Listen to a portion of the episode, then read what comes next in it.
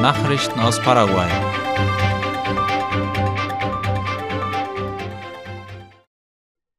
In der Landwirtschaft sind aufgrund der Dürre drastische Verluste verzeichnet worden. Darüber berichtet AVC Color. Nach Angaben eines Ingenieurs des Produktionsverbandes UGP, Hector Cristaldo, sind mindestens 50 Prozent der landesweiten Ernte aufgrund der starken Dürre im Land verloren gegangen. Cristaldo behauptet, dass es eine der schlechtesten Ernten seit jeher sein wird. Diese Situation wirke sich nicht nur auf die Quantität, sondern auch auf die Qualität der Erzeugnisse aus, so der Ingenieur. In diesem Sinne müssten die Voraussetzungen geschaffen werden, um im September wieder zu sehen und auf einen Aufschwung im Jahr 2023 zu hoffen. Cristaldo hat darauf hingewiesen, dass die Refinanzierung und der Zugang zu Krediten für den Kauf von Betriebsmitteln und die rechtzeitige Anpflanzung auf nationaler Ebene sichergestellt werden sollte. Am Freitag hat die Anmeldefrist für Stipendien für ein Studium in Taiwan begonnen. Wie IP Paraguay meldet, ist am vergangenen Freitag die neue Bewerbungsphase um Universitätsstipendien für Bachelor-, Master- und Doktorstudien in der Republik China auf Taiwan für den Zeitraum 2022 bis 2023 eingeleitet worden.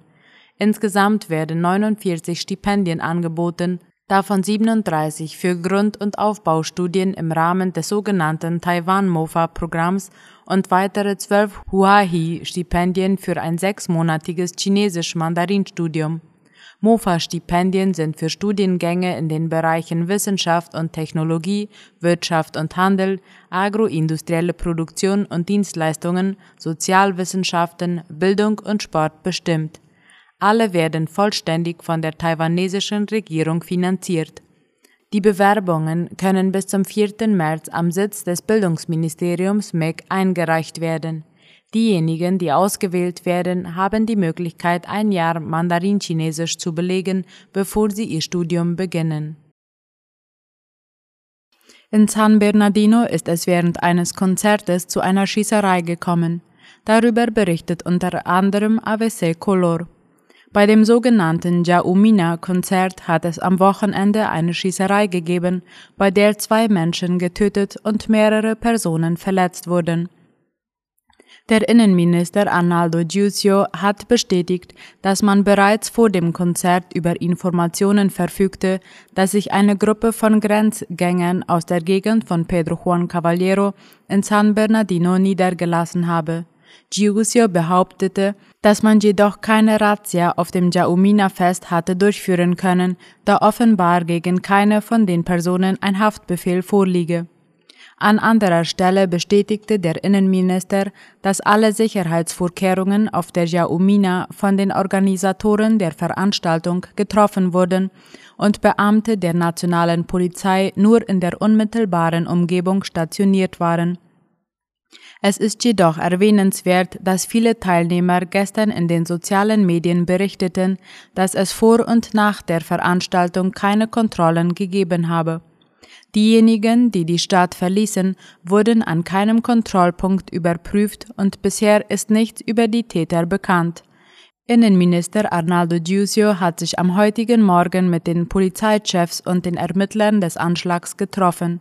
Das Treffen fand im Polizeipräsidium statt, um einen Bericht über den Stand der Ermittlungen zur Klärung des Vorfalls zu erhalten. Faktoren, durch die es zu der Treibstoffpreiserhöhung kommt. Die bevorstehenden Treibstoffpreiserhöhungen haben heftige Debatten ausgelöst. Deshalb hat sich die Tageszeitung La Nación mit dem Wirtschaftswissenschaftler Ruben Ramirez Lescano unterhalten, der die Hauptgründe der Kraftstoffpreiserhöhung erläutert hat. Erstens kam es während der Pandemie und nach der Freigabe von Impfstoffen gegen Covid-19 zu einem allgemeinen Preisanstieg, da die Kraftstoffproduktion eingeschränkt werden musste. Auch die Kosten für die Logistik wirken sich auf die Lagerkrise aus. Hinzu kommen die Auswirkungen des Klimawandels auf die Flussschifffahrt im Falle Paraguays, so der Wirtschaftswissenschaftler. Ein weiterer Faktor ist der Wechselkurs des Dollars gegenüber dem Guarani. Auch ein Faktor sind die geopolitischen Spannungen zwischen den USA, China, Russland, der Europäischen Union und die Situation in der Ukraine und Taiwan, welche ausschlaggebende Auswirkungen auf die internationalen Märkte haben. Es gibt aber auch nationale Faktoren. Dem Wirtschaftswissenschaftler zufolge handelt es sich hierbei um die Steuern, die bei der letzten Steuerreform der Regierung erhöht wurden. Deren Mehrkosten wurden auf den Endpreis für die Verbraucher an den Tankstellen verlegt. Ramirez hat klargestellt, dass Paraguay keinen Einfluss auf die internationalen Preise hat und sich als Nettoimporteur an die Angebotspreise der internationalen Märkte anpassen muss. Heute beginnt die Impfung gegen Aftosa und Tuberkulose.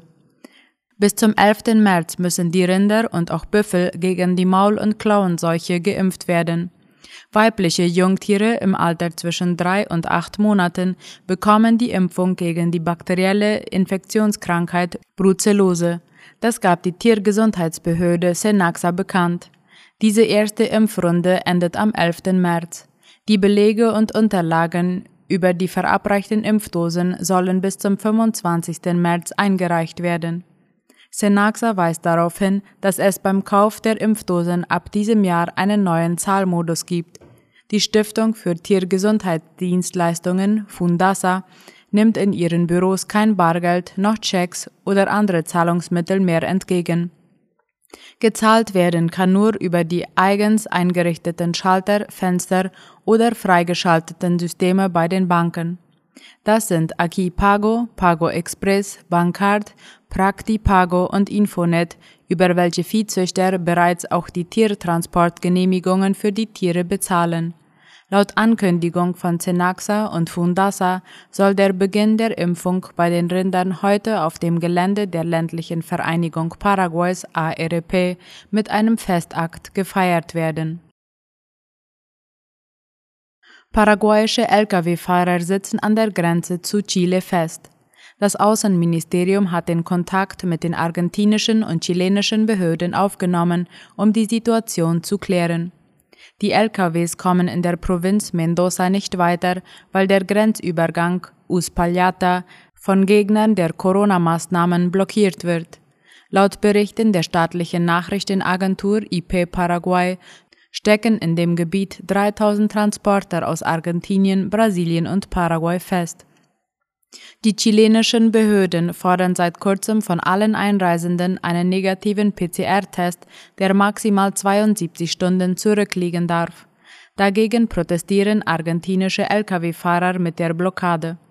Bei ihrem letzten Treffen am 25. Januar hatten Vertreter von Argentinien, Brasilien, Chile, Paraguay und Uruguay vereinbart, im Rahmen eines Abkommens zu internationalen Überlandtransporten zusammenzuarbeiten und Lösungswege für derartige Situationen zu suchen.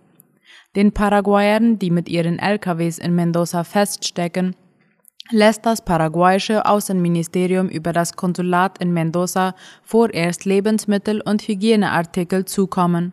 Die chilenische Regierung zeigte Kompromissbereitschaft und informierte, dass man vorübergehend die sanitären Vorschriften lockern werde, um die Situation in Uspallata zu entschärfen.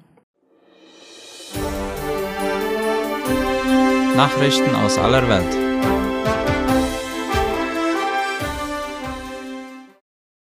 Umwelttragödie in Ecuador. Wie Latina Press und der ORF berichten, ist im Amazonas-Regenwald in Ecuador eine Ölpipeline bei einem Erdrutsch beschädigt worden. Dabei lief nach Regierungsangaben eine riesige Menge aus. Der Pipeline-Betreiber OCP Ecuador teilte gestern mit, dass er mit der Reparatur der Bruchstelle begonnen habe. Das auslaufende Rohöl werde mittlerweile in Auffangbecken gesammelt und mit Tankwagen abtransportiert. Am Freitag hatten schwere Regenfälle in der Provinz Napo im Osten des Landes eine Schlammlawine verursacht. Ein Felsbrocken riss dabei ein Loch in die umstrittene Pipeline, die Öl aus dem Amazonasregenwald zu den Häfen am Pazifik transportiert. Dem Umweltministerium zufolge hatte das auslaufende Öl auch Wasserquellen und Flüsse kontaminiert, aus denen Ureinwohner ihr Wasser beziehen. Die Pipelines werden relativ häufig durch Bodenerosion beschädigt. Das letzte Mal mussten die Betreiber im vergangenen Dezember eingreifen. Zuvor hatten im Mai 2020 insgesamt 15.000 Barrel Öl Nebenflüsse des Amazonas verschmutzt. Zwei deutsche Polizisten bei Verkehrskontrolle erschossen. Darüber berichten der ORF und die Deutsche Welle. Im Landkreis Kusel im südwestdeutschen Bundesland Rheinland-Pfalz haben Unbekannte zwei Polizeibeamte durch Schüsse tödlich verletzt. In einer Mitteilung spricht die Polizei von einer routinemäßigen Streifenfahrt, bei der eine Verkehrskontrolle durchgeführt wurde. Auf der Kreisstraße in Ulmet seien etwa um 4.20 Uhr die tödlichen Schüsse gefallen. Die Hintergründe des Geschehens sind noch unklar. Die Polizistin hätte noch selbst eine Funkmeldung absetzen können, als die Verstärkung am Tatort jedoch ankam, sei es für die 24-jährige Polizistin und ihrem 29 Jahre alten Kollegen bereits zu spät gewesen. Nach den Tätern wird derzeit in Rheinland-Pfalz sowie dem benachbarten Saarland gefahndet. Eine Beschreibung der Täter und des Fluchtfahrzeuges liege nicht vor, heißt es. Auch die Fluchtrichtung sei nicht bekannt. Absolute Mehrheit für Portugals Sozialisten. Darüber berichten der österreichische Rundfunk und die Deutsche Welle. Die regierende Sozialistische Partei von Ministerpräsident Antonio Costa hat die vorgezogene Parlamentsneuwahl in Portugal überraschend klar gewonnen und eine absolute Mehrheit an Mandaten errungen. Laut Wahlbehörde kommt sie auf 41,7 Prozent der Stimmen und damit auf mindestens 117 der insgesamt 230 Sitze in der Lisboner Assembleia da República. Die konservative PSD konnte die guten Umfragewerte nicht bestätigen und blieb klar auf dem zweiten Platz. Wahlverlierer sind jene linken Kleinparteien, die die Neuwahl vom Zaun gebrochen hatten größter nordkoreanischer Raketentest seit 2017. Darüber berichtet der ORF. Damit kommt es nach Darstellung Südkoreas einer Wiederaufnahme von Langstreckentests näher. Dem südkoreanischen Generalstab zufolge handelte es sich um eine ballistische Rakete, die gestern früh aus der Provinz Yagang nach Osten über das Meer abgefeuert worden sei. Das Geschoss habe eine Höhe von 2000 Kilometer erreicht, bei einer Reichweite von 800 Kilometern. Nordkoreas staatliche Nachrichtenagentur KCNA meldete heute, es habe sich um eine Hwasong 12 Mittelstreckenrakete gehandelt. Diese sei mit einer Kamera ausgestattet gewesen, die während des Fluges Bilder im Weltraum aufgenommen habe. Nordkorea hat seit Jahresbeginn eine Reihe von Raketentests vorgenommen, damit jedoch gegen UNO-Auflagen verstoßen, hieß es weiter. Kanadische Trucker protestieren in Ottawa. Nach einer einwöchigen Fahrt quer durch Kanada ist ein Konvoi großer Lastwagen in der nationalen Hauptstadt angekommen, um gegen Impfstoffvorschriften und Covid-19-Maßnahmen zu protestieren.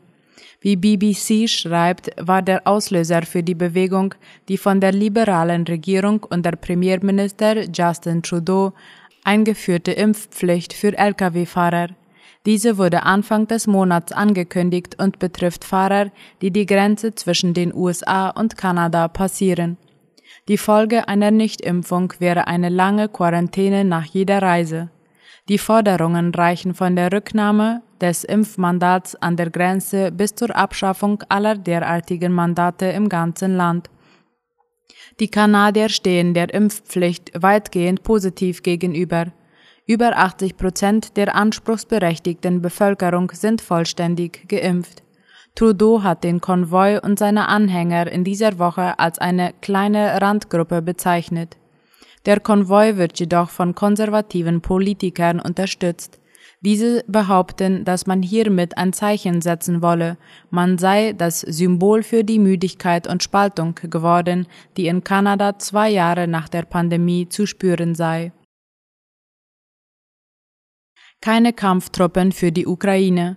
Die NATO hat einen Kriegseinsatz in der Ukraine im Falle eines russischen Einmarsches klar ausgeschlossen.